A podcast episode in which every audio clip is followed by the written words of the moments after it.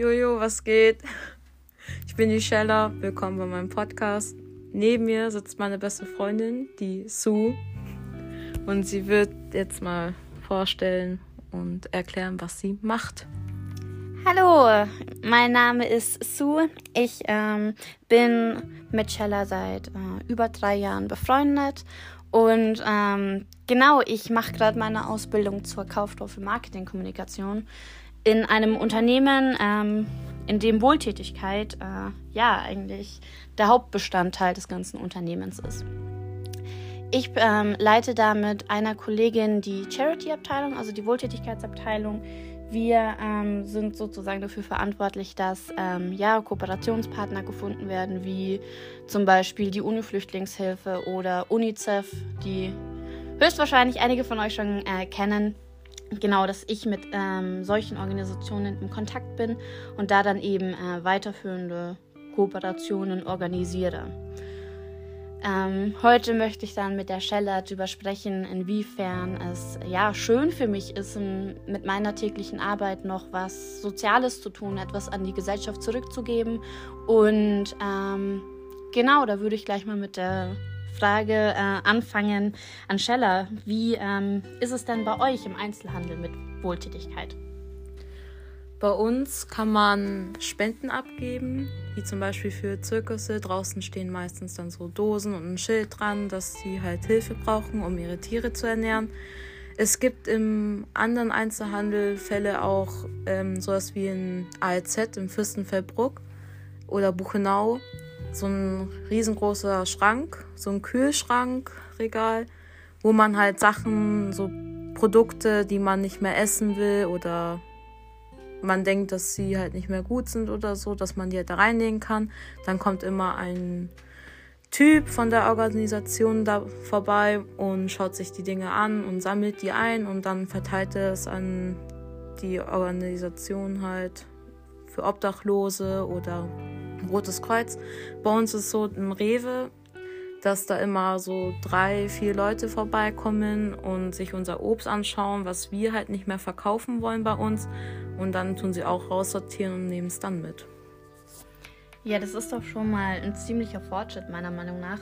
Ich persönlich habe ja schon oft gehört, dass es da diese ähm, Mülleimer wie nennt man diese Leute? Diese Leute, die ähm, nach Ladenschluss zu den Mülleimern der äh, ja, Einzelhandel oder generell der Märkte gehen und dort dann eben das Essen, die Lebensmittel, die äh, an, von, dem, von dem Markt eben weggeworfen wurden, noch rausholen ähm, und eben essen. Das war aber ja bis zu einem bestimmten Punkt äh, illegal. Da gab es ja auch ganz große Rohre.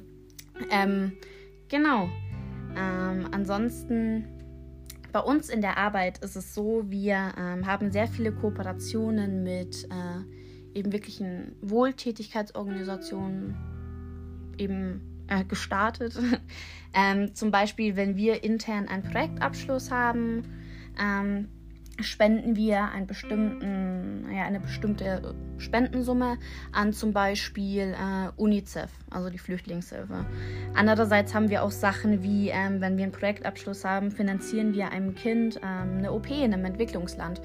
Oder ähm, wir äh, finanzieren Leuten in Entwicklungsländern zum Beispiel Brillen. Die, ja, ich denke auch einige von euch haben Brillen und äh, kennen bestimmt dann auch den Punkt, wenn man äh, eben einfach nicht das Geld und die soziale Anbindung dafür hat, sich solche Sachen zu holen.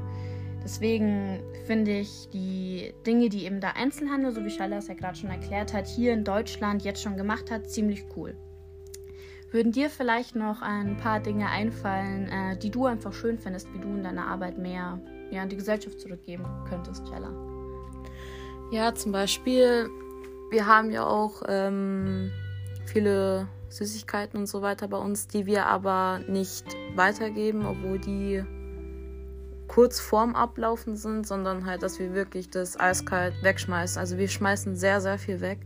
Was sehr schade ist eigentlich, weil das meiste Essen bei uns eigentlich immer noch gut sind, so halt. Und das hätte man auch eigentlich auch ruhig spenden können oder so, wie die ganzen großen Firmenmarken von Kinder zum Beispiel. Die Kinderschokolade, die müssen wir die Sachen zurückschicken, die abgelaufen sind. Und das ist wirklich, wirklich schade eigentlich, weil die tun es ja eigentlich selber also halt entsorgen und das dürfen wir ja nicht machen. Und so andere Schokolade wie halt drei Kisten voll, die schmeißt man einfach halt weg so. Das ist auch sehr, sehr kacke halt so. Ja, ähm, ja. ich finde es auf jeden Fall cool, dass ähm, da jetzt einige Entwicklungen in den letzten Jahren äh, ja, angefangen haben, was eben auch die soziale Einbindung von Einzelhandel angeht. Vielleicht ähm, fallen ja noch weitere oder werden ja noch weitere Ideen, wie man das umsetzen könnte, in den Raum geworfen. Auch die Idee von Scheller fand ich jetzt eigentlich ziemlich, ja, schlau, denn man kann sich ja auch vorstellen, wir kennen das bestimmt alle. Äh, schon allein im Ammersee gibt es ja das SOS Kinderdorf.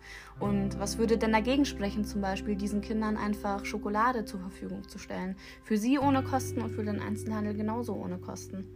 Vielleicht ist es ein Denkanstoß. Ich fand es sehr schön, ähm, ja, das Thema jetzt mal angesprochen zu haben und hoffe, dass Stella eine gute Note bekommt. Lol, Alter.